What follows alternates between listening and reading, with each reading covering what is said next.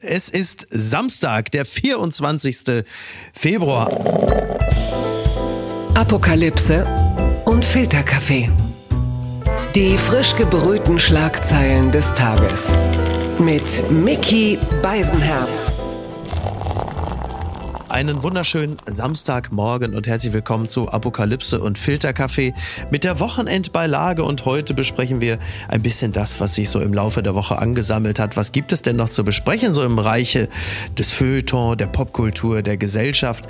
All dies kann man mit ihm natürlich ganz hervorragend, denn äh, all diese Dinge äh, und die unterschiedlichsten Emotionen, die verarbeitet er nicht nur als äh, Podcaster und als Showtitan, sondern auch natürlich als Musiker.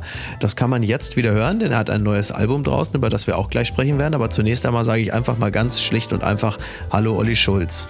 Hallo Mickey Beisenherz, wie schön mal wieder bei dir in der Sendung zu sein. Das ist ja, ja das inzwischen ein Dino-Podcast, einer der alten Sendungen, die es schon richtig lange gibt. Wer hätte Stimmt. das gedacht beim Wahnsinn, ersten Mal? Ne, oder? Als wir noch hier selber ja. jeder seine Spur aufnehmen mussten mit dem Kassettenrekorder und das in mühseliger Kleinarbeit zusammengehäckselt wurde. Richtig. Inzwischen läuft das hier alles ganz anders. Ja. Ich freue mich hier zu sein. Als wir noch Papier, Spuck Druckeknüttel oben in die Kassette reingedrückt haben, damit wir sie überspielen können. Eine alte TKKG-Kassette haben wir genommen, um sie zu überspielen und da den ersten Podcast aufzunehmen. Das, so ist das, es. Genau, der findet sich jetzt im Podcast-Museum. Irgendwo in Berlin Mitte. Das ist richtig. Ja. Ja, mir ist ich übrigens, bin ganz, ja, bitte. Ganz kurz wollte ich nur sagen, ähm, du hast vollkommen recht, ich rede immer gerne über alles Mögliche, was in der Welt passiert, befinde mich aber, und deswegen bin ich auch ganz froh, hier zu sein, mhm. momentan in meiner Künstlerblase. Ich bin ja gerade auf Tour Tour, habe nur ein paar Tage frei. Und das Schöne ist, auf Tour, da kriegt man nichts mit, da liest man keine aktuelle Tagespresse ja. und ist auch den ganzen Tag schwer zu erreichen, was natürlich gelogen ist. Man geht einfach nicht ans Handy, aber man ist schwer zu erreichen, weil keiner, der nicht auf Tour geht, weiß gar nicht so richtig, was man den ganzen Tag auf Tour macht. Mhm. Aber was machst du denn eigentlich auf Tour? Das finde ich jetzt interessant. Ich werfe mal kurz was ein. Also ich bin ja nun jetzt nicht so ein Tourkünstler wie du, mhm. aber wenn ich so diverse Städte bereise, ich, gehe mal davon aus, das wird jetzt bei dir vielleicht jetzt nicht direkt deckungsgleich sein. Was ich gerne mache, ist, dass ich mal äh, eine Runde joggen gehe in der jeweiligen Stadt. Äh, auf ja. die Art und Weise habe ich schon den Zauber sowohl von Städten wie Stuttgart als auch zum Beispiel Braunschweig entdeckt und Gott weiß, wie unfassbar schwer das eigentlich ist. Absolut, das gilt wahrscheinlich Zauber. jetzt nicht für dich. Mhm.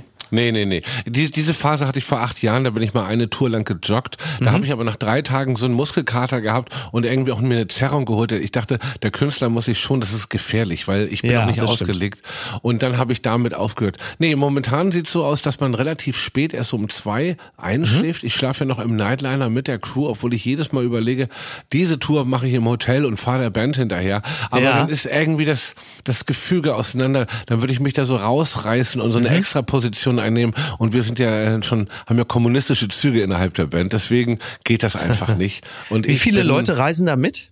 17 sind wir jetzt momentan. Ah, okay, okay. In einem riesigen Bus oben schläft man, unten sitzt man, plaudert die ganze Nacht. Getrunken wird nicht mehr so viel. Allerdings sitzt man dann die ganze Zeit, hat dann doch doch ein bisschen Adrenalin oder einen Puls von der Show. Aha. Dann ist es zwei, dann geht man so um, um 10 Uhr morgens, steht man aus diesem Bus schlecht verschlafen aus, holt sich ein Frühstück im Catering, hm. dann überlegt man in die Stadt zu gehen, dann legt man sich noch mal kurz wieder hin, klappt das Laptop auf und guckt so eine Serie wie ich gerade Yellowstone oder ähnliches. Ja, ja. Ein, zwei Folgen guckt dann doch tatsächlich mal ein bisschen E-Mails und dann geht's auch schon zum Soundcheck irgendwann. Dann überlegt man zwischen Soundcheck und Showtime nochmal in die Stadt zu gehen. Macht man meistens nicht dümpelt so rum, liest ein Buch, versucht es, liest aber nur mehr als eine Seite kriegt man nicht hin, weil irgendwas passiert immer bei 17 Leuten, wo man eine Meinung zu hat und da irgendwie hm. mitreden will. Und dann ist schon wieder Showtime und so verplempert man die Tage. Es ist so ähnlich wie ein Tag im ICE, außer dass man abends belohnt wird mit einem großartigen Konzert. Ja, oder mit einem wunderbaren Gespräch, ne, wie mit dir, weil ich habe ja heute genau. sehr viel Zeit im ICE verbracht. Ich bin heute Darauf Morgen. wollte ich hinaus. Um, ja, ich bin um 7.09 Uhr ähm, mit der Bahn von Köln nach Hamburg gefahren, äh, um dann äh, um 13 Uhr meine Tochter aus der Grundschule abzuholen, nur um dann mit ihr um 15.30 Uhr wieder mit der Bahn von Hamburg nach NRW, nach Dortmund zu fahren, äh, zu den äh, Großeltern und der äh, Restfamilie. Also ich habe wie so oft sehr viel Zeit in der Bahn verbracht gebracht. Und das, das Unfassbare ist geschehen. Ich bin innerhalb der letzten 36 Stunden dreimal längere Strecken gefahren und ich war jedes Mal pünktlich. Also es oh, ist jetzt, ja. es, äh, ich sollte jetzt anfangen, Lotto zu spielen. Aber man Oder es hört wird ja, etwas fürchterliches geschehen. Ja, man hört von allen Seiten, dass die Bahn aber auch gerade wirklich am Image feilt und versucht, da ja. einiges Ja, Ja. unheimlich, in letzter Zeit unheimlich charismatische äh, Zugbegleiterinnen äh, und, und, und Zugbegleiter, die wirklich mit einem reden und ähnliches. Ich merke, dass da irgendwie so eine Schulung stattgefunden hat. Mhm. Haben die ehemalige Musical-Darsteller möglicherweise jetzt einfach umgeschult, haben gesagt, pass auf, du kannst mit deinen Knien und der Hüfte auch nicht mehr so, aber wir schulen dich jetzt um auf besonders flashy Bahnpersonal. Ja, ich, ich glaube, ein paar von denen wollen auch von Hamburg Dungeon jedenfalls, so sahen sie jedenfalls aus. Aber es ist jedenfalls, es ist Bewegung im, im, im Zug. Also ich finde diese Tage, die du auch da im Zug so verbringst, du bist natürlich die ganze Zeit am Laptop, bereitest Sendungen und, Lab, äh, und, und äh, Podcasts vor. Trotzdem finde ich, dafür, dass man so viel Zeit da verbringt, muss es noch diesen Event-Waggon geben, wo man sich reinsetzt zum Spielen, zum Plaudern und ein kleiner Roulette-Tisch für die gut Betuchten. Irgendwas muss die Bahn noch anbieten, was keine andere Bahn hat. Also wirklich darüber, also das würde wahrscheinlich noch mal einiges bringen. Kleines Casino, ähnliches. Naja, alles kleine Gedanken und Impulse, die mir gerade einfallen, während wir hier anfangen, jetzt mal über die Woche zu reden, Michi, äh, Micky. Der Trick der Woche. Da, da lege ich dir jetzt gleich was hin. Ja. Nach Söder-Vorstoß und die Bild-Zeitung fragte ihre Leser und Leserinnen, welches Bundesland würden Sie abschaffen? Also es war so, dass Markus Söder unlängst über äh, die verschuldeten äh, Bundesländer, das Saarland und Bremen gesprochen hat und sagte, Mhm. na ja, das ist ja eh alles ein bisschen teuer. Man könnte ja auch diverse äh, Bundesländer zusammenlegen. Damals hat das schon mal Friedrich Merz zusammen mit Wolfgang Clement Anfang der 2010er auch schon mal angeregt und meinte, man könnte aus den 16 Bundesländern ja auch acht machen. Also im Grunde genommen das alles ein bisschen äh, gesund schrumpfen. Und diesen, diese Idee nimmt die Bild-Zeitung natürlich gerne auf Absolut. und fragt dann einfach ihre Leserinnen und Leser, welches Bundesland wollten sie denn immer schon mal abschaffen? Und bevor ich jetzt gleich äh, ich habe das, ich kenne das Ergebnis nicht dieses Votings, aber ich werde das natürlich kenn gleich es auch- präsentieren. Ich, ich Ja. kenne es auch nicht, aber ich bin mir jetzt schon mal sicher, es ist wieder das Saarland dabei. Ja, Weil das Saarland natürlich. ist immer am, am Wackeln. Ja. Das Saarland kämpft wirklich wie so ein gallisches Dorf da wirklich um seine Existenz. Und ähm, es wird auf alle Fälle darauf hinauslaufen, wenn irgendein Politiker das mal durchringt, dann wird es soweit kommen, dass das Saarland aufgeben muss und wahrscheinlich Mhm. an, an ja nicht Baden-Württemberg, wahrscheinlich an die Rheinland-Pfalz angeschlossen wird. ne? Rheinland-Pfalz, ne? Rheinland, es wird dann, also es gibt so Sachen, die werden zusammengelegt. Also wenn ich mal einen Vorschlag machen darf, alleine schon aufgrund der letzten Vorkommnisse, Niedersachsen ist ja das Bundesland von Oliver Pocher. Ich würde es wirklich komplett abschaffen, aber dann halt auch wirklich, also dass es komplett ausgegliedert wird. Das wäre Also so mein Vorschlag. also, ein- Aus, also das ja, komplett hm. halt einfach, ne? Das wird einen riesigen Flüchtlingsstrom geben dann aus Hannover. Also, also ob wir das, also keine Ja. Ahnung. Ich möchte jetzt nicht Ja. zu sehr diesen Gedankengang weiterführen. Nein, bitte nicht. Ne? Aber, aber die, die Frage ist halt, also man kann natürlich welche zusammenlegen, klar. Also Bremen, Niedersachsen, das ist durchaus eine sinnvolle Angelegenheit. Schleswig-Holstein und Mecklenburg-Vorpommern vielleicht irgendwie zusammenlegen, auch im Sinne der Einheit wäre da auch schön. Schleswig-Holstein, Sowas ja, halt. ich meine, das war ja auch der Grund 18, 1866 für den äh, Deutschen Krieg, glaube ich. Das war ja, dass sich Preußen und Österreich, also Deutschland, gekämpft haben um Schleswig-Holstein. Auch schon immer ein Kann man sich auch nicht mehr vorstellen, ne? Kann man sich auch nicht mehr vorstellen, wirklich Ja. nicht mehr. Naja. Ja, ähm, ich glaube, uns würde schon geholfen werden, wenn man die Ostbundesländer auf alle Fälle auf zwei aufteilen würde, in Gut und Böse. Ach so, ach so. Ich hab, ja, naja, also vielleicht warten wir noch mal ab, wie die Wahlen äh, im Herbst ausgehen, äh, um zu schauen, wer denn jetzt da, den, so wie Aldi Nord und Süd, meinst du, so in Süd- und Nordkorea, haben wir dann quasi da jetzt so die guten und die bösen. Ja, also Es mein, läuft doch darauf. Ich habe gerade auf Spiegel TV wieder diese äh, äh, so den Bericht gesehen über über die ähm, Proteste gegen äh, nicht Proteste Demonstrationen gegen Rechtsextremismus Mhm. und ähm, das sind so tapfere Menschen, die Ja. es verdient haben, mehr in der, also wirklich jetzt, die wirklich Ja. da auch kämpfen müssen unter wirklich fiesen Bedingungen teilweise. Und manchmal ist es wirklich so ein Typ, der so einen Laden hat und der dann umringt ist von Total. Idioten. Ja. Und diese Leute, die machen da echt, und ich finde, die müsste man, indem man dir einfach einen Schutzraum gibt, dass man das aufteilt in Gut und Böse. Und die ganzen Arschlöcher sollen dann einen Teil davon kriegen. Und dann gucken wir erstmal weiter. Aber dann wissen wir, wo die gebündelt alle sind. Und dann können wir ich auch mal auch sehen, wie, und dann können wir auch mal sehen, wie viel das wirklich sind, ja? So, ich, ich mache jetzt mal den Test. Ich, ich klicke jetzt mal ein Bundesland an, um dann auf das Voting-Ergebnis der Bild-Zeitung zu kommen. Ich sage jetzt mal, welches Bundesland wollten Sie schon immer abschaffen? Komm, wir sagen jetzt äh, Bayern. So, pass Ja, auf. ja, ja. Und? Ja, es ist natürlich Bayern. Ist es wirklich? Die Bildleser haben entschieden, 30 Prozent Bayern weit vorne, weit vorne. Ähm, aber das, das ist natürlich auch so ein bisschen die Welt aus Sicht der Bildleserschaften. Die wollen natürlich Bayern abschaffen, klar. Auf Platz zwei ist. Berlin. Nee, auf Ja. Platz zwei ist Bremen. Auf Platz zwei Hm. ist Bremen. Wahrscheinlich, weil Böhmermann aus Bremen kommt. Den hassen sie bei der Bild natürlich Das auch. kann natürlich sein. Das kann sehr gut Das sind sein. auch manchmal ganz einfache Impulse und Gedanken, Ja, die ja. die Leute Ja, in diese Richtung denken lassen, ja. Ja, ich bin überrascht, weil nur 5% äh, Sachsen abschaffen wollen. Da hätte ich gedacht, dass da so ein ganz klassischer äh, Ossi-Hass, der ja meistens ein Sachsen-Hass ist, dass der sich da, aber nee, dem ist nicht so. Also, ja. Und große Freude natürlich auch äh, bei mir, mein Geburtsland Nordrhein-Westfalen nur ein Prozent. Das ist doch toll. Und für dich als Hamburger nur zwei Prozent wollen Hamburg. Weil Hamburg kennen sie natürlich alle als Touristen. Da waren sie mal in der Speicherstadt, da waren sie mal irgendwo, haben sie mal ein Fischbrötchen gegessen wie Olaf Scholz, dann wenn Ja, er natürlich. Macron Und, im, einlädt. Ja. und immer noch die Stadt mit den meisten Millionären in Deutschland. Und da will sich das keiner mit verscherzen. Ne? Das ist Ja, da ist natürlich, da ist natürlich auch wieder recht. Also ich bin sehr glücklich, dass wir das an dieser Stelle schon mal geklärt haben.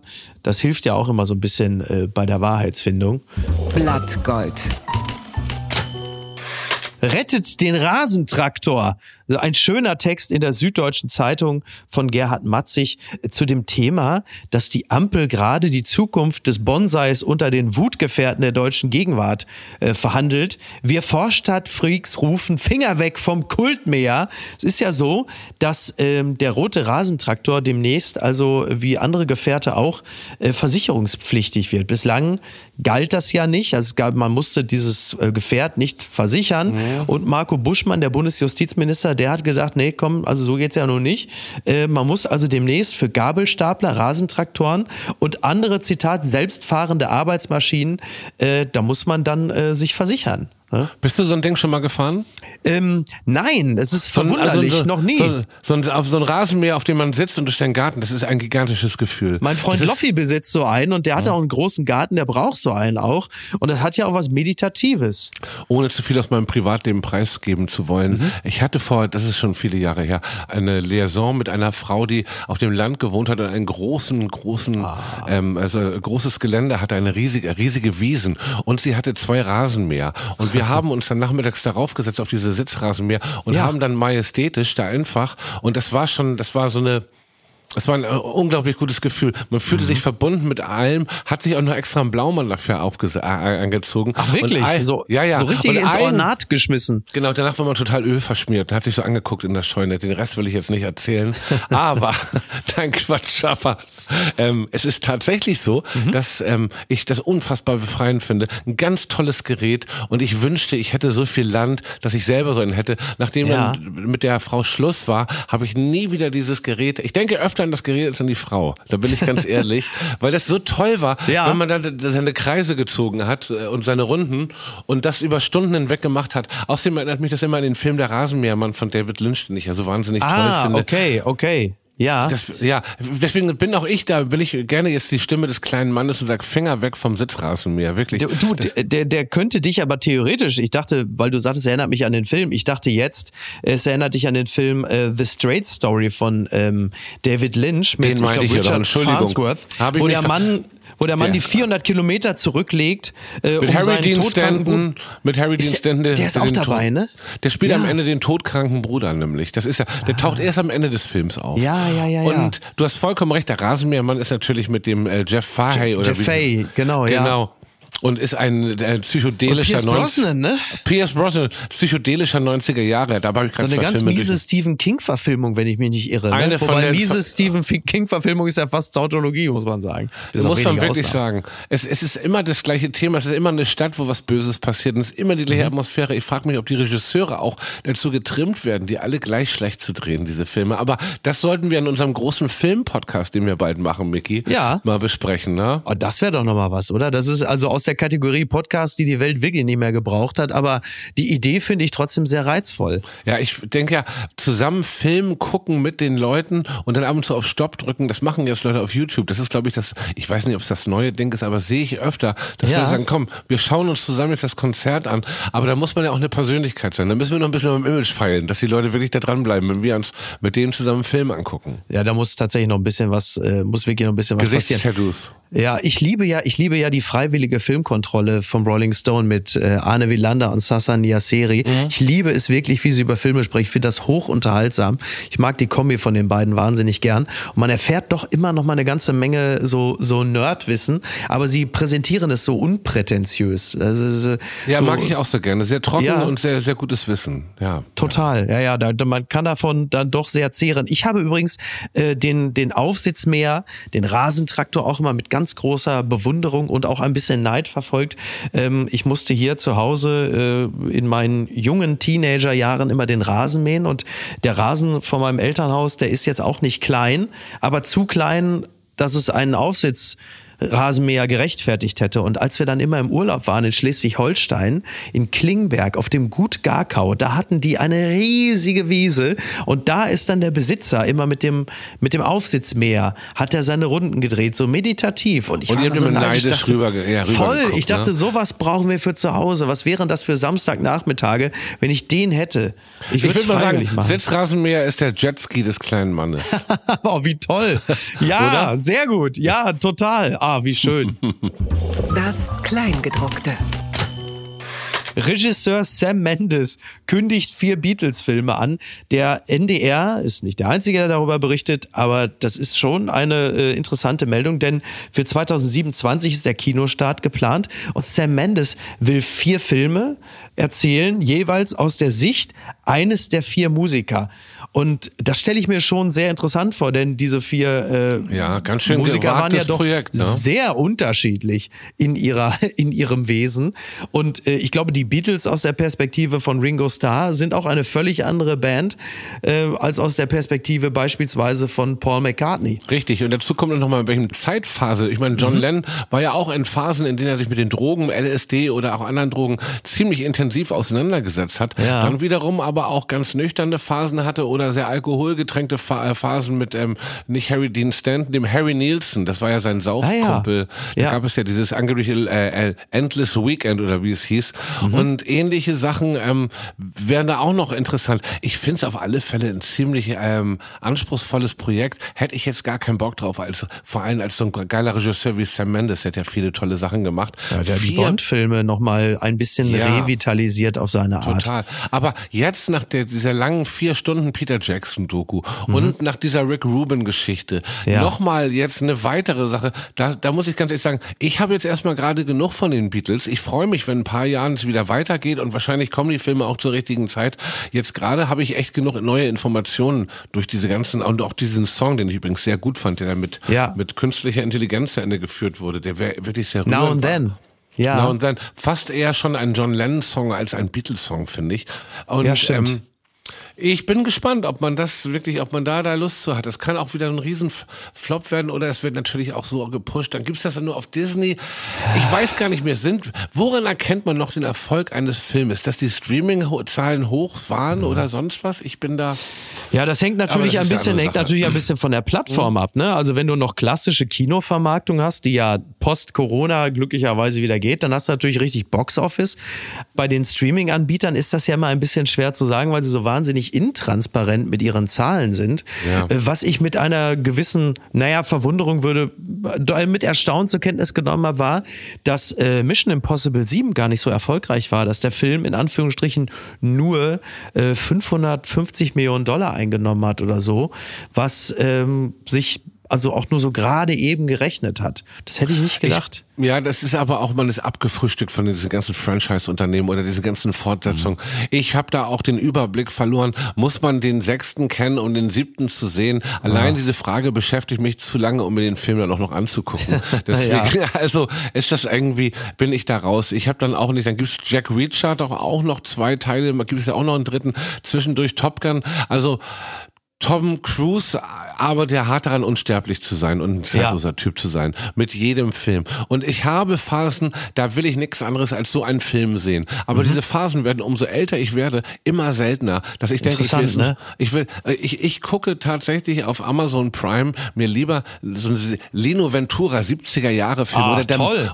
der Maulwurf oder irgend so eine andere Geschichte an ja, ja, und merke, was das für tolle Filme sind, die ich früher, äh, hätte mich jagen können in, in meinen mhm 20ern mit französischen Autorenkino oder Agentenfilm, der jetzt kein amerikanisches Siegel hatte, sondern wirklich aus, aus, aus Europa kam. Und da habe ich eine Menge nachzuholen. Über Jahre hinweg mag ich das ganz gerne, da abends auf Amazon Prime irgendwie zu gucken. Da suche ich mir irgendeinen Schauspieler aus, zum Beispiel Lino Ventura oder ähnliches, ja. und suche mir dann so einen Film aus von 1968. Den gibt's auch noch kostenlos. Dann gucke ich den und habe damit mehr Spaß als mit dem Mission Impossible 7. Das kann ich so gut nachvollziehen. Ähm, äh, aber es gibt ja eigentlich auch nur noch so zwei äh, Denkschulen im, im Kino, was irgendwie auch logisch ist. Also du hast entweder dieses IMAX-Kino, also diese ganzen Marvel- und DC-Geschichten, Mission Impossible würde ich auch mit reinzählen. Und mhm. auf der anderen Seite Filme wie The Holdovers zum Beispiel oder von mir aus auch eine deutsche Produktion, Das Lehrerzimmer. Also so klassisches, dann würde man eher sagen Autorenkino, ähm, ein, ein Film, in dem das Drehbuch äh, das einzige Pfund ist und nicht irgendwie äh, das 80-köpfige CGI-Team. Ähm, das sind dann so Filme, die ich mir dann auch mittlerweile viel lieber ansehe. Mag wirklich eine Altersfrage sein. Klar, möglich, ja, aber ich bin auch wahnsinnig gelangweilt von den anderen Sachen. Ich habe genug Explosionen und Actionfilme und da kann auch kein neuer Schauspieler nochmal wie Chucky Chan mich in den 90ern oder Nullerjahren begeistert hat mit seinen Filmen. Das ist auch alles durch. Das hat alles seine Zeit gehabt und auch in der, in der Retrospektive, also zurückgewandt, sich das jetzt anzugucken. Ab und zu gibt es ja mal so Phantomkommando oder so ein, ja, ja. Rotz, ja, den man damals geil fand oder Invasion USA von, mit Chuck Norris. Und dann denkt man so, krass, da hast du echt drei Tage bei der Videothek angerufen, weil du unbedingt unbedingt, weil der war immer nur achtmal da und ja. du wolltest ihn unbedingt sehen und hast dann echt angerufen, hast versucht dann irgendwie eine Freundschaft zu dem Videothekar aufzubauen und den Film zu toll. kriegen. Und jetzt auf einmal. Ey, bei der Gelegenheit, ne, wo ja. du es gerade sagst, bevor wir gleich zum nächsten Thema kommen, mhm. ist es nicht auch ein bisschen traurig, dass ähm, junge Männer irgendwo so zwischen 16 und 19 überhaupt nicht mehr durch dieses wie soll ich sagen, das schamvolle Nadelöhr gehen müssen, dass sie in der 18er Abteilung einer Videothek äh, stundenlang herumstreunern, bis sie endlich äh, dazu ja. sich äh, den ähm, pornografischen Film auszuleihen. Und in dem Moment, wo sie sich ein Herz gefasst haben, wechselt vorne an der Kasse das Personal und die Frau und die ist schöne dran. Frau ist da, die gerade die 18-Jährige, ja. die eigentlich Praktikum da macht. Und du ist musst das dann nicht schade? So eine ja. Erfahrung, dass man das wenn's nicht nur, mehr, Mickey, dass man nicht mehr nur, durch muss. Wenn es nur das wäre. Das sind ja ganz viele so eine Sachen, durch die wir. Ich weiß ja nicht, wie es bei dir war. Ich war im Fußballverein und die D-Jugend musste auf alle Fälle in die Gemeinschaftsdusche mit der A-Jugend, wenn die gleichzeitig Training hatte, nach dem Training und an der körperlichen, äh, also an allem, der Größe und so, dann mit den Größeren in, unter der Dusche in der, äh, und all so eine Sachen, wie viel Angst man hatte, dass da wieder der verrückte Heiner irgendwie schon angefangen hat, sein Handtuch so zu zwirbeln und nass zu machen. Um auf allen Ersten irgendwie derbe da so den Zorn ja. zu machen. Also da waren härteste Sachen und ich glaube, das wird heute auch alles anders gehandhabt. Da sind wir durch die Hölle gegangen, ja. Da bleiben, wir, da bleiben wir doch mal bei solchen, da bleiben wir doch mal bei solchen Praktiken, die du möglicherweise noch ganz woanders angewandt hast. Die unbequeme Meinung.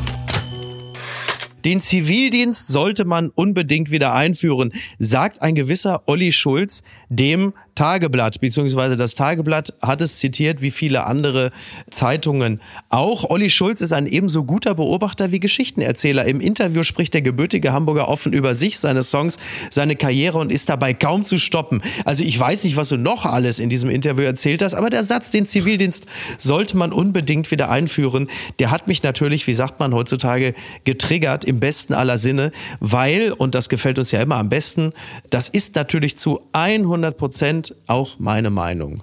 Ja, verpflichtend natürlich, verpflichtend, ne? ist ja verpflichtend. Klar. Ich finde das wirklich, das war eine ganz prägende Zeit für mich, das zu machen in der Sozialstation St. Pauli mit dem Fahrrad jeden Tag. Alten Leute, es hätte jeden Tag eine andere Aufgabe gehabt und ja. äh, es war wahnsinnig toll, hat unglaublich viel Spaß gemacht und hat mich erst zu einem sozialen Menschen gemacht. Mhm. Ich war auch also kein, also ich habe das alles nicht so gelernt, also, also als als Jugendlicher oder sonst was und habe da zum ersten Mal ein paar Sachen gecheckt fürs Leben, die sehr einprägsam war. Ich muss immer noch an diese Menschen denken, an jeden Donnerstag, an diesem Arzt im, Fahr im Rollstuhl, mit dem ich Schach gespielt habe und vor war ich für, für ihn einkaufen oder ähnliche Sachen. Also ja, genau. es gibt ja verschiedene Sachen. Ich musste dann da leider, ich bin dann rausgeschmissen worden, das muss man da aber auch sagen, weil ich okay. einmal und jetzt, jetzt und dann, gute Pointe dieser Geschichte. Ja, das, ja. Das, Twist. Ja, ja, ich bin dann später in eine Behindertenwohngruppe gekommen und musste da noch, ich musste damals als Zivi oder äh? als Zivi auch. Ja, okay. ja, ja, ja, komm. Haben. Den konntest du dich nicht ersparen. nee, ich wirklich nicht. ähm, auf alle Fälle ist es so, dass ich einmal bei einer Oma, die sehr streng war, nicht das Geld abgezählt habe. Und das ging nicht. Und dann hat mich der Chef, der Martin, das weiß ich noch genau, rausgeschmissen, meinte, ja, du bist ein super Typ, du machst das auch, die Leute mögen dich, aber die hat sich jetzt zweimal beschwert, weil du das Geld nur so auf den Küchentisch geknallt hast und ihr nicht vorher abgezählt ah. hast. Ich muss dich leider rausschmeißen. Und er hatte wohl auch immer ein bisschen Druck. Dann bin ich aber in eine Behindertenwohngruppe gekommen, in der als Pfleger, kann ich auch kurz erzählen, Schorsch Kammerhuhn von den Goldenen ah. Zitronen als Pfleger gearbeitet hat. Ach, das, ja das war dann wiederum ein ganz, und ich war damals glühender äh, Deutschpunk-Fan und vor allem ja. auch von den Zitronen-Fan. Er hat wahrscheinlich jetzt da gedacht, er hat sich gedacht, ach du Scheiße, der jetzt hier, ey. Aber, nee, aber das war auf alle Fälle eine, ähm, prägende Zeit. Ja. Da habe ich dann auch eine sehr gute Zeit gehabt. Und ich glaube, ganz viele Kids, vor allem Jungs, ich weiß es, sage ich mal, die ihre Zeit wechseln vom Rechner immer noch verbringen. Ich glaube, das ist ein zeitloses Klischee, was es immer noch gibt. Die werden einfach gut bedient sein, wenn die da mal rauskommen und einfach mit Menschen, die mit denen sie nichts zu tun haben, irgendwie konfrontiert werden und für die was machen müssen. Es ist die Schule des Lebens. Das müssten wir wieder ein, ein, einführen. Da, ja, da bin ich total ich, dafür. Sehe ich auch so. Also ähm, äh, das Gegenargument ist ja dann das erste, was kommt, ist ja, dann erzählen dann immer solche Typen wie du und ich, ja, das war früher ganz toll und das hat mir auch nicht geschadet und so. Ja, aber die Wahrheit ist, ich habe noch kein echtes Gegenargument gehört, mhm. was dagegen spricht, das zu machen. Da kommt der Satz, das ist Ausbeutung von Leuten, die gerade aus der Schule sind, wo du sagst, das ist ja völliger Quatsch. Also das Geld, was ich damals im Zivildienst bekommen habe, als äh, gerade eben Ey, abgeschlossener Schüler, war ehrliches und sehr gutes wow. Geld. Und dann kommt das faule Argument. Mark. Ey, genau, ja. 1800 Mark? 1200 waren es, glaube ich. Weiß ich, du hast Oder 1800 gekriegt, aber, aber es war auf jeden Fall ein Höllengeld. Ein Höllengeld für einen, einen Schüler. Voll. Und dann dieses Argument, was ja auch super low ist, zu sagen, ja, äh, die sollen dann Pflegepersonal ersetzen äh, auf Kosten der Schule. Nein, natürlich nicht. Die sollen ja, die kommen ja zusätzlich zu dem Pflegepersonal, äh, was es gibt und was natürlich sowieso immer weniger wird. Das ist ja eine Ergänzung, ist ja nicht ein Ersatz für geschultes Pflegepersonal. Aber genau das, was du und ich auch gemacht haben, für alte Leute einkaufen, die besuchen, sich um Sozialschwache zu kümmern, um Behinderte, all das kannst du natürlich machen. Und es ist für manche äh, junge Menschen die letzte Gelegenheit, womöglich im Leben äh, nochmal mit der Wirklichkeit in Kontakt zu kommen, bevor sie dann in ein völlig anderes Leben entlassen werden, indem sie mit, mit diesen Teilen der Gesellschaft nie wieder in Berührung kommen, bevor sie irgendwann selber ein solcher Richtig. Teil der Gesellschaft werden, wenn sie äh, über äh, 80 sind oder vielleicht irgendwie abgerutscht. Was weiß ich, keine Ahnung. Meine erste Aufgabe, Micky, fällt mir gerade noch ein bei der äh, Sozialstation.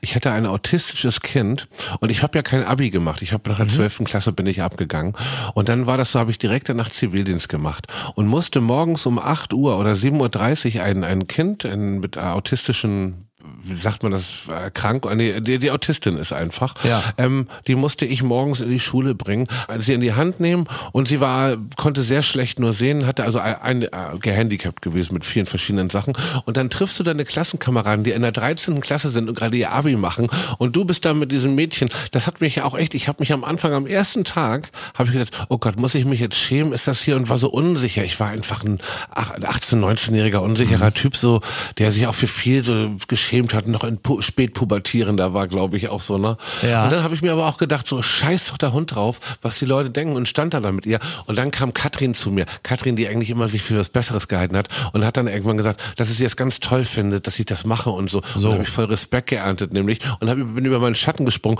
Und so eine Gefühle, meine ich, die du, du hast und du, ja. also, du, das ist so ähnlich wie in die Dusche mit den, mit den großen Jungs rein zu müssen, aber ins Leben reingehen und so Sachen, mit Sachen konfrontiert werden, die nicht nicht immer schön sind oder sonst was. Egal. So, ja, ähm, haben wir schön ausführlich geredet über den Zivildienst. Vielleicht war das eine gute Werbung. Fun Fact des Tages. Äh, jetzt kommt auch so eine Art Zivildienst oder irgendwas, was vielleicht auch nicht immer nur schön ist. Die Passion. Die Besetzung füllt sich, Traumschiffstar und GZSZ-Schauspieler auch dabei. Die Münchner TZ jubelt. Ähm, Olli, du bist ein großer Freund von Musik, du bist ein großer Fan und ein großer, ähm, also ein großer Meister des Performativen. Ähm, da hast du natürlich gejubelt, als du zuerst hörtest, dass die Passion in diesem Jahr wieder bei RTL aufgeführt wird, zu Ostern. Und als du dann von der Besetzung hörtest, als du ähm, wusstest, Alexander Klavs ist nicht mehr dabei, aber er wird ersetzt durch Ben Blümel als Jesus und Jimmy Blue Ochsenknecht spielt den Judas. Da, also da gehe ich fest davon aus, da wirst du wahrscheinlich bei dir zu Hause eine Kerze angezündet haben und wirst gedacht haben, das ist mein RTL. Und ich habe mich gefragt, warum Jimmy Blue in der dritten Staffel von Die Ochsenknechts nicht dabei ist. Natürlich ja. nicht. Der hat sich zurückgezogen und auf seine Rolle vorbereitet. Er war schon Judas bei den Ochsenknechts. Für Natascha Ochsenknecht ist er bereits schon seit einiger Zeit Judas. Ich weiß, da gibt es gerade ja, große Verwerfung, glaube ich, innerhalb ja. der Familie. Aber wahrscheinlich hat er sich ins Himalaya-Gebirge zurückgezogen und hat sich auf die Rolle des Judas vorbereitet. Ich weiß nicht, was die, die ganze Scheiße soll, Mickey. Aber da muss einer oben bei RTL in der Chefetage sitzen und denken, ey, die Moslems, die feiern hier immer so ihre Religion. Wir Christen müssen auch mal wieder was Geiles machen. Komm. Ja. Also ernsthaft, ich glaube, ja. mit so einfachen Gedanken sind da Leute rangegangen. Komm, wir sind doch auch Christen. Wir müssen auch mal was entgegensetzen. Wir müssen auch mal unser Ding haben, ne? Wir, ja. wir, müssen auch mal wieder ein Ding. Und wenn wir RTL hier die Möglichkeit haben, mit hochklassig, hoch, hochklassifizierten Schauspielern irgendwie ja. so ein Ding, so ein Feuerwerk abzuzünden, dann sind wir doch dabei. Na, hallo, hier äh, Francis Fulton Smith ZDF-Star von Familie, ne? Dr. Mhm. Kleist, Traumschiff. Er hat sogar auch mal Franz Josef Strauß gespielt. Wahrscheinlich ist das seine Befähigung gewesen, äh, jetzt den Pontius Pilatus zu geben. Denn man weiß ja, also wenn einer für Recht und Ordnung war und äh, strenge äh, Gesetzestreue, dann war es Franz Josef Strauß. Und da wird man gesagt haben, das ist, äh, das ist unser Mann. Fantastisch. Die Wege der, Schauspielerei sind unergründlich. Ich hätte auch nie gedacht, dass Heinz Hönig mal im Dschungelcamp landet. Das war, ja, für, das, das war für mich früher, das war für mich ein ernstzunehmender Charakterdarsteller, mhm. von dem ich dachte, der hat sich, der, irgendwann war der ja weg, aber der hat ja viele Filme, nicht nur das Boot gemacht, der hat auch die Katze Nein. mit Ralf Richter als Ganovenpärchen. Starker war, Film von Dominik mit Graf. George. Ach, was, ja, da war Heinz Hönig auch dabei. Ach, toll. Da war, da war er einer der, der, der hypercholerischen, ah. ähm, Geiselnehmer, zusammen ja. mit Ralf Richter, wie gesagt, so und Gudrun Landgräber als Geliebte von Toll. Götz George. Sag mal, sag mal, äh, Heinz Hönig, ne, wo, wo, wo mhm. du es gerade sagst, die Katze, das war ja einer der wenigen wirklich guten deutschen Action-Thriller, kann man ja fast ja, sagen. So ein bisschen das deutsche guter. Heat, möchte man fast sagen, ne? So, und, Sehr gutes Bild. Und ist Heinz Hönig der deutsche Tom Sizemore gewesen, so als Typ? So ein bisschen, so, hat so ein bisschen Voll, was davon, ja, oder? der deutsche Tom Sizemore. Nur, dass Heinz Hönig hoffentlich nie zum Crack gegriffen hat, im Gegensatz zu Tom Sizemore. Den ja, habe ich allerdings. mal in so einer Celebrity Rehab Staffel gesehen und ja, war auch einer von diesen Schauspielern, wo man immer dachte, geiler Nebencharakter, so ein Kant, mhm. so wie Michael Madsen, so ein Typ, den ja, man genau. Film, so ein Typ, den man noch braucht für einen guten Film, ja. der da so zwei, dreimal durchs Bild läuft, wo man denkt, geil, dass er auch noch dabei ist. Mhm. So einer war das. Und Heinz Hönig habe ich auch in diese Richtung geschätzt. Aber ähm, der ist, der ist milde, der ist altersmilde geworden. Man hat das richtig gemerkt. Der ist, ja. das meine ich jetzt auch gar nicht böse. Ist gegen Altersmilde ist ja zunächst einmal überhaupt nichts einzuwenden. Aber so die Rolle des, des Villain im Dschungel konnte er einfach aufgrund einer gewissen äh, Kraftlosigkeit und möglicherweise auch eines zu hohen Östrogenspiegels dann auch nicht mehr geben. Die fallen einem, im Dschungel fallen sie alle zusammen. Ich erinnere mich an Gunnar Gabriel, aber mein Gott, das Stimmt. sind jetzt die ganzen Geschichten, über die brauchen wir nicht zu reden. Na, okay. Aber Olli, ich was hast du denn mit Gunther, was hast du denn mit Gunter Gabriel zu tun? Immer noch äh, viel im Keller von ihm rumliegen, kann man sagen. Vielleicht mache ich hier irgendwann noch mal ein kleines Gunter Gabriel Museum auf. Das ist sie jetzt. Die Wende. Naja, also du bist ja, du bist ja äh, auch äh, dem Fußball zugeneigt, Olli.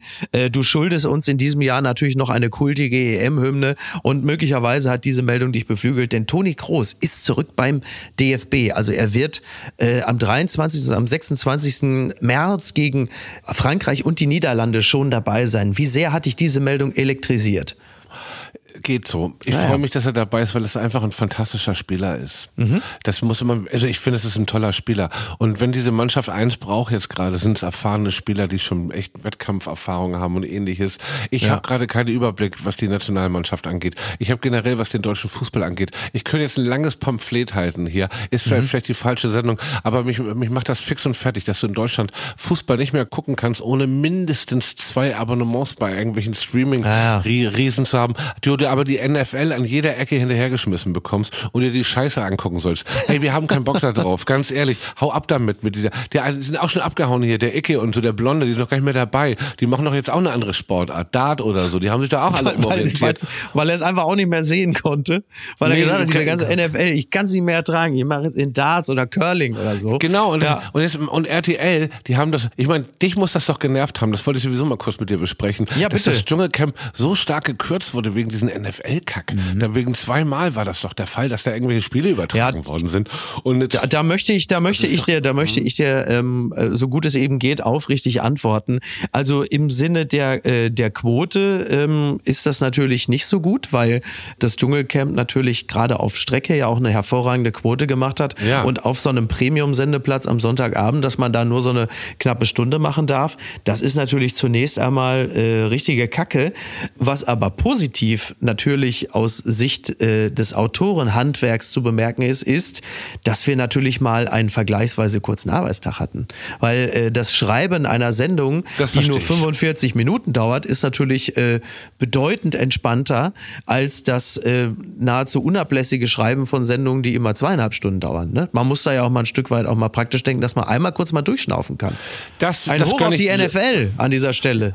Das, das sei euch allen gegönnt, dass ihr eine kleine Pause machen könnt. Nee, nichtsdestotrotz wird das einen so gerade so auf, auf, also ich, ich, ich kenne nur und so Olli Pocher, der fliegt zum Super mhm. Bowl, mhm. weißt du? Ja, ja, der ja. findet das geil. Ja, um Leute danach so, noch im Hardrock Café in Las Vegas aufzutreten, äh, im Nebenraum. Ja. So, also kurz vor Krümel Stadel. Ich, ich finde das auf alle Fälle so, so, da sieht man so wieder, was, was für eine Macht Kapitalismus hat, ja. dass einem wirklich so ein Sport eigentlich aufgedrängt wird. So, wir werden jetzt mal einen anderen Sport gut finden. Also, und, und das wird jetzt auch gemacht. Mhm. Und das wird so lange durchgearbeitet, bis das auch einen großen Teil von Leuten gibt, die das dann irgendwie. Das funktioniert geil. aber tatsächlich auch ganz gut. Ne? Also es wird ja in Deutschland wird die eine, NFL recht gut angenommen mhm. und das ist auch eine Schuld des Fußballs und natürlich zuvorderst des FC Bayern München, der halt einfach elfmal am Stück Meister wird, wobei wir beide ja wissen, das ist ja gar nicht die Schuld der Bayern, sondern es ist natürlich in erster Linie die Schuld der unglaublich dämlichen Konkurrenz in der Bundesliga, die einfach zu blöd sind, äh, die Schwäche der Bayern auszunutzen. Aber das mal nur so als kleiner Seitenaspekt. Ja, natürlich, so ist das gewesen. Ähm, ja, darüber machen wir auch nochmal eine Sondersendung, wenn das äh, weiter ausufert. Darüber machen wir eine Sondersendung. Pass auf, dann kommen wir mal ganz kurz, wenn, wenn uns die Gegenwart jetzt schon nicht so elektrisiert, dann blicken wir doch mal ganz kurz in die Vergangenheit. Das hat mich traurig gemacht der mit den Füßen sprach. Ein ganz toller Text von Christoph Knär zum Tod von Andi Brehme in der Süddeutschen Zeitung. Ja. Andreas Brehme hat im Juli 1990 einen Elfmeter verwandelt, der nicht nur Deutschland zum Weltmeister machte, sondern auch das passende Tor zur deutschen Einheit war. Nachruf auf einen Fußballer, der sich zum Glück nicht entscheiden musste, welcher Fuß sein besserer war. Und dann schreibt er unter anderem wirklich diesen tollen Absatz. Unter Fußballern wird ja manchmal gespottet, dass ein Kollege ja gar keinen stärkeren Fuß habe. Frei übersetzt heißt das auch, der Blinde, hört, der kann's eh nicht, egal mit welchem Haxen er an den Ball hinhaut. Ja. Auch über Breme ließ sich sagen, dass er keinen stärkeren Fuß hatte, aber in seinem Falle wäre dies das größte Kompliment, das sich in der Fußballgeschichte vergeben lässt. Breme hatte einen herausragenden linken und einen herausragenden rechten Fuß. Und soweit man weiß, war kein Fuß neidisch auf den anderen, obwohl man den linken nie gefragt hat, wie es ihm damit ging, dass der rechte dann diesen Elfmeter im WM-Finale geschossen hat. Ist doch toll. Ach, das oder? war noch, das war noch ein Typ, der aus der zweiten Reihe abgezogen hat. Ja. Ich erinnere mich an viele Tore von dem, so, so mitten in Winkel, Freistoßtore. Das ja. war schon seine Spezialität. Und Absolut. war nicht Abwehr, war nicht eigentlich Abwehrspieler? Ja, ja, ja. Er, er, er war, war einer, genau. Genau, er war einer dieser, dieser ganz wenigen, die ähm, sowohl auf der linken als auch auf der rechten Abwehrseite eingesetzt werden konnten, im Verein wie auch eben in der Nationalmannschaft, was eigentlich später nur noch ähm, Philipp Lahm beherrscht hatte. Ich glaube, er wurde damals, er hatte den Posten von, lass mich vielleicht lüge ich auch von Hans-Peter Briegel geerbt in der Nationalmannschaft. Er war, glaube ich, an dem Posten, wo Briegel früher war. Aber das ist, irgendwas habe ich da sowas Leuten Aber deutlich gehört. versierter natürlich als Briegel, weil Briegel war ja in erster Linie Leichtathlet. Zehnkämpfer ne? oder ja, so, ja, ja, genau. Genau, Zehnkämpfer und, und Breme ja technisch extrem versiert. Total. Ähm, oder wie er selber gesagt hat, äh, technisch sehr serviert. Ähm, also ein herausragender Spieler, international Karriere gemacht, bei Inter Mailand gespielt Also wirklich ein, ein absoluter Ausnahmespieler.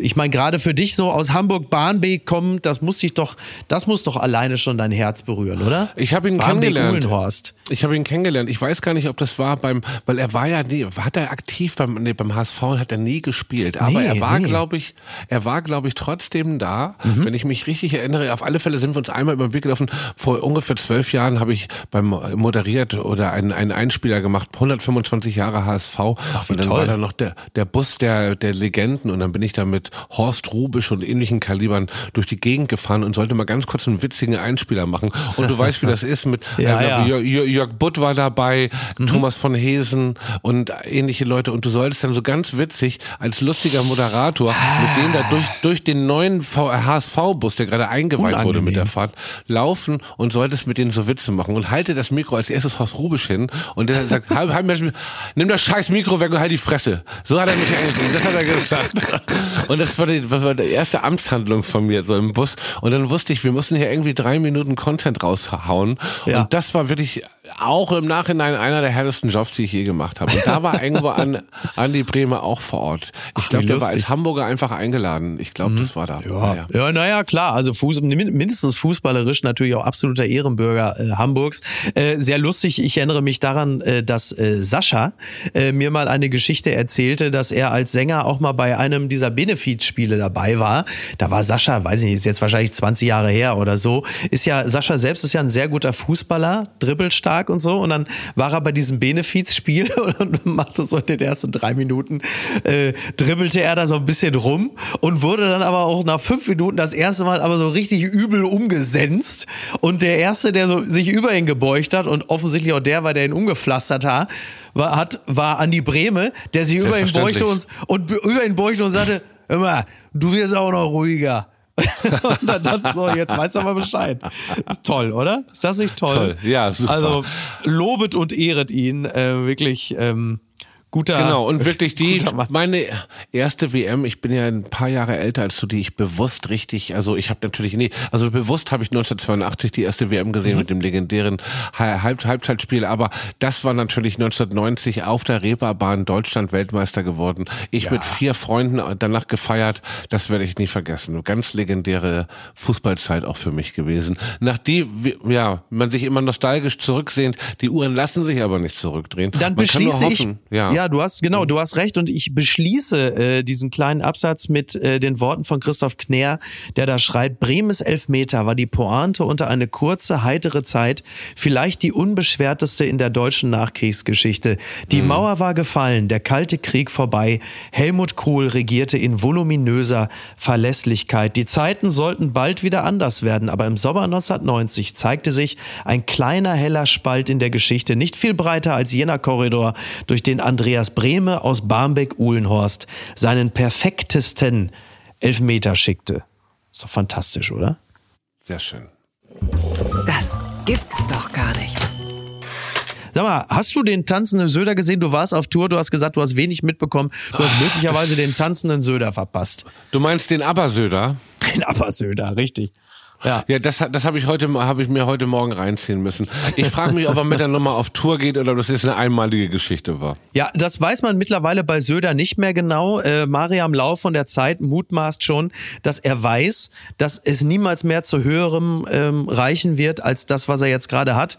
Und also gibt sich selbst endgültig der Lächerlichkeit preis, um so eine Art Pop-Phänomen zu werden. Er ist ja jetzt gerade in Schweden unterwegs, deswegen das Aber-Museum. Momentan ist er äh, irgendwo da ganz oben oben in Schweden im Eis, im Schnee, postet da irgendwelche Bilder mit, mit Rollkragenpullover, dann besucht er da irgendwie irgendein Werk und steht da so neben sechs anderen Männern. Also man weiß gar nicht mehr genau, welches popkulturelle Zitat man gerade bemüßigen äh, soll. Entweder nimmt man Armageddon, weil er da neben diesen Männern so steht, oder er ist da irgendwo im Eis und das sieht für mich aus, als sei es so eine Szene aus The Thing äh, mit Kurt Russell, wo man das Gefühl ja, hat, Kurt ja. Russell holt gleich den Flammenwerfer, um einfach auch mal bei Söder drauf zu halten, weil ganz normal kann das ja auch nicht sein, was ihm dagegen er verbrennt es, bevor es Eier legen kann, ne? bevor es Eier legen kann. Das ist wirklich toll. Es ist wirklich der Ja, absolute es ist Wahnsinn. wirklich, aber Söder hat auch wirklich dann irgendwann jetzt die, die Schotten geöffnet und lässt alles laufen und He es ist jumps ihm auch the egal. shark, ne? Es ist wirklich Jumps the Shark. Er hat doch auch diese Tochter, seine Tochter, das war doch mal irgendwie in den Medien, die in der Nähe von Gangster-Rappern gesichtet wurde. Gloria, Gloria Sophie. ja, und vielleicht ist es auch nur um die Gunst seiner Tochter also, zu gelangen. Also, dass er da vielleicht versucht, wer ist jetzt cooler? Guck mal, dein Daddy hier, der mit Aber danced, oder du mit deinen Gangster-Rappern? Vielleicht ist es auch einfach nur ein Hilferuf, also, um die Familie zusammenzuhalten. Man ich Söder- weiß es nicht. Söder ist, ist eigentlich mittlerweile wirklich einfach nur noch so ein wandelnder Dad-Joke, ne? Das ist ja aber irgendwie auch toll. Ich habe schon, weil, weil es ja jetzt wirklich sehr viele Bilder von ihm auch aus dem Ausland gibt, ich habe schon darüber nachgedacht, dass wir äh, Söder zum Bundespräsidenten machen sollten und ihn dann nur noch auf Auslandsreisen schicken, weil als Bundespräsident kann er politisch keinen Schaden anrichten und wir haben natürlich ein unglaubliches Meme-Potenzial. Söder, der halt einfach so wie, wie früher Joko und Klaas, so Duell um die Welt, er wird einfach in andere Länder geschickt, um uns dann reichlich äh, Foto- und Filmmaterial zu liefern, über das wir uns dann gemeinsam auch mit ihm amüsieren können. Ich fände, das ist eine Ja, absolute aber ich finde nicht, Win-Win-Situation. dass man ihm dafür die Außenministerrolle oder also Position geben, sondern er kriegt eine neue. Der, Mhm. Er wird einfach Repräsentant. Naja. Aber das würde eigentlich dann schon reichen, dass wir neu jemanden haben, der friedlich ist, der aber auf, auf, auf also Augenhöhe versucht, mit den Großen zu reden. Mhm. Wenn er überhaupt in die Nähe kommt von denen, das ist ja noch die Frage. Dann, wenn er da als Schreck verkleidet auftaucht, da hat er auch keiner Bock drauf. Aber Das stimmt. Das habe ich gern gehört. Also das habe ich wirklich sehr gern gehört und gelesen. Äh, Ich entnehme das dem Musikfachblatt äh, Big FM. Äh, Olli Schulz sticht mit vom Rand der Zeit. Lu Luciano oder Luciano? Ich glaube wahrscheinlich Luciano. Ne? Luciano. Geht ja nicht um Luciano. Äh, sticht ihn aus. Eine Woche nach dem Release konnte Olli Schulz seinen Augen und Ohren nicht trauen. Nach über 20 Jahren im Game schaffte er es erstmals an die Spitze der deutschen Charts und versperrte somit Mako mit Lieb mich oder lass es, Part 1 and 2 und Deutschrapper Luciano mit Seductive den Platz auf dem Thron. und Kanye West, der auch Ähm, Und äh, Kanye West auch noch. Siehst du, Ja. guck mal. Und das sogar ganz ohne Antisemitismus, dass das heute noch möglich ist. Ist doch große Klasse. Also an dieser Stelle nochmal ganz herzlichen Glückwunsch. Fantastisch. Dankeschön, Dankeschön. Ja, hat mich auch wirklich gefreut. Mhm. Ich singe auf der neuen Platte eine Textzeile. Ich habe einen Preis gewonnen, ich habe ihn angenommen und nichts dabei gefühlt. Das ist bei diesem jetzt diesem Preis hinfällig, weil ähm, das sind ja auch ganz viele Leute beteiligt, die seit langer Zeit mit mir Musik machen, wie zum Beispiel auch Max Schröder, der Hund Marie, der seit meiner, also mit Oh, dem habe wow, ich damals, mit dem habe ich angefangen. Der war auch mal ein paar Jahre abwesend, ist jetzt aber seit Aber das ist noch Jahren Küss mich, bevor du platzt, ne? Also ist noch Genau, das war die alle. Ja. Genau. Und da, wir beide waren einfach mal Nachbarn und das erzähle ich auch auf der Bühne, die auch nicht so genau wussten, wo ihr Platz im Leben ist und Mhm. Ende 20 und haben angefangen, diese Songs zu schreiben.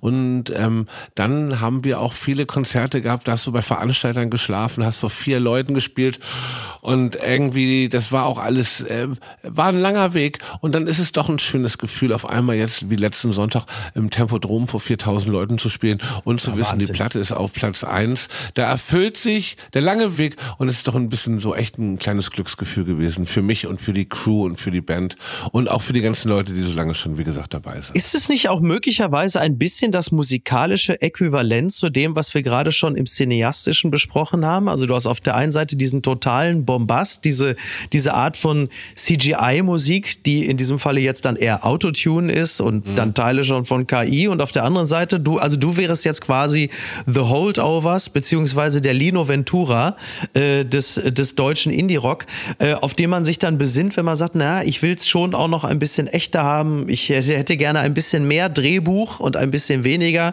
CGI-Gefrickel und ein bisschen weniger Show-Effekte, sondern ich hätte es schon gerne ein bisschen fassbarer. Ist das ein zulässiger Vergleich? Ich nehme diesen Vergleich an. Also ich bin damit völlig zufrieden. Ich kann nur sagen, dass ich gerade in dieser doch schwierigen und auch nicht immer greifbaren Zeit keine andere Wahl hatte, außer eine Platte zu machen, die von Herzen kam. Das heißt, Texte zu schreiben, die eine, eher einen, einen aufrichtigen Kern haben. Weil Ja. ich gerade nichts Zynisches und nichts finde. Ich habe deswegen hat es auch so lange gedauert. Ich habe ja wahnsinnig viele Lieder geschrieben. Ich habe auch lustige Lieder, alberne, ähm, infantile, alles Mögliche im Repertoire gehabt. Hab mich dann aber komischerweise, was heißt komischerweise, mein Herz hat hat mir gesagt, nee, alles andere kannst du immer mal wieder machen. Jetzt gerade musst du irgendeinen aufrichtigen Kern von dir zeigen, weil du ja auch das jetzt länger nicht gemacht hast. Und so ist diese Platte entstanden. Es war aber nicht so, dass ich der volksnahe Olli sein wollte, der jetzt hier so Bür den bürgernahen Bruce Das ist ja einfach so spielt. passiert. Das ist so passiert. Und Ja, ja. ich habe auch an den Reaktionen der Leute gemerkt, und ich meine, die Platte ist auf Platz eins mit weitem Abstand, kann man auch mal kurz sagen, zu Platz zwei. Ähm, ich habe auch gemerkt, dass das viele Leute auch so genauso fühlen wie ich. Und Mhm. vielleicht ist es auch in einem oder zwei Jahren schon wieder anders und ich mache eine zynische Platte oder ich mache eine, eine Balla-Balla-Platte oder sonst was. Jetzt gerade habe ich das so gefühlt und bin ganz froh, diesem Impuls nachgegangen zu sein. Ja, finde ich gut. Also der SWR äh, überschreibt das Ganze mit anschmiegsam und melancholisch. Olli Schulz vom äh, Rand der Zeit und schreiben unter anderem, und auch wenn Schulz in seinen Liedern immer wieder gekonnt von seiner und anderen verkrachten Existenzen und ihrer unfreiwilligen Komik zu erzählen weiß, werden sich an diesem Punkt die Geister über dieses Album scheiden. Denn manche werden Olli Schulz nicht als wehmütig, sondern vielmehr als wehleidig empfinden und seine Texte als schnörkellose Anfängergedichte mit der typischen hamburgischen Schnoddrigkeit kann eben nicht jeder. Und sie schreiben, und das hat mir wirklich gut gefallen, ähm, dass du zum klassischen akustischen Bandsound des 2014er Albums Feelings aus der Asche zurückkehrst und auch diese Paul Simoneske Graceland-Stimmung mit ihrer melancholischen Beliebigkeit ist wieder da. Das finde ich, finde ich schön. Ist und auch es, der ähm, Nachfolger. ja. Dieses Album ist, ist eigentlich der Nachfolger. Das dazwischen das Album Scheißleben gut erzählt war eigentlich auch nur ein Mixtape Mhm. und sollte nur ein Vorbote sein zu dieser Platte. Wäre Corona nicht gekommen, wäre tatsächlich diese Platte vielleicht schon vor drei Jahren erschienen, weil Ja. viele da sind schon älter drauf. Ja. So kam eins zum anderen. Interessant, interessant. Ja, ich finde es ich find's interessant, wenn man das Album hört, dann kommt man manchmal, was wahrscheinlich auch so ein bisschen aufgrund der hanseatischen Nähe ähm, sich ergibt, es hat manchmal so ein bisschen so einen ganz leichten Anklang davon, als würde einer der Protagonisten aus einem Heinz Strunk Buch plötzlich doch unverhofft ein beständiges Glück finden. Ja. Und das ist doch erstmal gar nicht so schlecht, oder? Kann ich Ihnen nur unterschreiben. Es ist gar nicht so schlecht, mal zufrieden zu sein mit sich oder glücklich zu sein. Das ist doch ein wunderbares Schlusswort. Dann belassen wir es doch heute einfach dabei, Olli. Und ich entlasse dich in den Abend, den du dir mehr als verdient hast. Äh, Du hast ja schließlich äh, ein Privatleben und äh, dir auch ein bisschen Ruhe verdient, bevor es weiter auf Tour geht. Wo bist du als nächstes? Nächstes geht's jetzt nach Köln zwei Tage tatsächlich. Nächste Woche Montag, Dienstag. Und dann geht es weiter, ich glaube, nach Wiesbaden. Dann geht's weiter Richtung Hannover, Bremen und zu guter Letzt zwei Tage in Hamburg in der Arena, in der ich noch nie war, in der Edel Optics. Warst du da schon mal, Michi? Nein, Michi? war ich noch nicht. Warum sage ich denn heute immer Michi die ganze Zeit zu dir? Mach Das habe ich noch nie doch- gehabt. doch alles okay, alles was du möchtest. Ich äh, wurde schon ganz. Micky, also ich ich war, dich- ich, war, ich war diese Woche heute auch schon ein paar Stunden im Internet. Ich wurde schon als ganz andere Dinge bezeichnet. Da ist das heute wirklich. Äh, Ich habe auch schon mit meinem, ich muss das sagen, äh, direkt von mit meinem, mit von dir auch sehr geschätzten Kollegen äh, zwei Podcasts aufgenommen. Also ah ich ja, bin auch guck. schon der heute. Nazi-Keuler mit dem Na hast du mit dem Nazi-Keuler schon Der wieder aufgenommen? Nazi-Keule hat die Keule wieder rausgeholt. das war so witzig, wie die, wie die da wieder alle drauf abgesprungen sind, auf einen kleinen Wahnsinn, Satz wieder. ne? Wahnsinn, wie die, wie die Wahnsinn, wieder Wahnsinn. alle Schnappatmung ist- kriegen. äh, Du hast ein, wirklich, du hast, äh, das ganze Volk Mhm. ist ein einziger Pavlovscher Reflex. Das ist wirklich toll. Ja. Das Wahnsinn, oder? Das, und das sind die schlauen Worte zum Ende. Vielen Dank, dass ich hier sein durfte. War mir eine große Freude. Und ich sag mal, bis zum nächsten Mal, Micky. Olli, immer schön, dich da zu haben. Lass es dir gut gehen und ähm, ja, allen anderen, die es noch nicht getan haben, so viele sind es ja nicht mehr, kauft das Album vom Rand der Zeit. Genau. Also, Olli, vielen Dank. Mach's gut. Danke auch. Bis denn. Ciao. Ciao. Tschüss. Tschüss. Apokalypse und Filterkaffee ist eine Studio Bummens Produktion mit freundlicher Unterstützung der Florida Entertainment. Redaktion Niki Hassanier. Produktion Hanna Marahiel. Executive Producer Tobias Baukage. Ton und Schnitt Niki Franking. Neue Episoden gibt es täglich. Überall, wo es Podcasts gibt.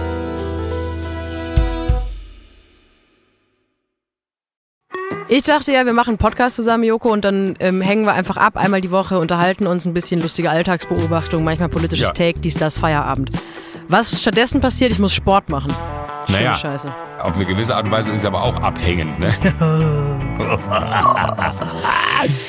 ja gut, ähm, das ist aber so, so eine Entwicklung, die man natürlich nicht kommen sieht, wenn man einen Podcast beginnt, wo man aber, wenn man einen Podcast hat, wie wir beide, der jeden Donnerstag erscheint äh, und Sunset Club heißt, sehr dankbar darüber ist, dass zum Beispiel ein Gast wie Kai Pflaume sagt, hast du nicht Bock auf eine Klimmzug-Challenge? Ja, und jetzt mache ich seit zweieinhalb Monaten, trainiere ich Klimmzüge. Bald ist es soweit. Die große Auflösung, habe ich es geschafft, einen Klimmzug zu schaffen. Also habe ich es geschafft, ihn zu schaffen. Und die Laune ist im Keller bei mir, außer natürlich, wenn wir uns unterhalten miteinander. Aber den Rest der Zeit, den ich nicht mit dir Podcast mache, mache ich ja Sport. Ja, äh, schaltet doch einfach ein und hört rein. Wir würden uns sehr freuen. Und wenn es euch nicht gefällt, sagt es bitte keinem.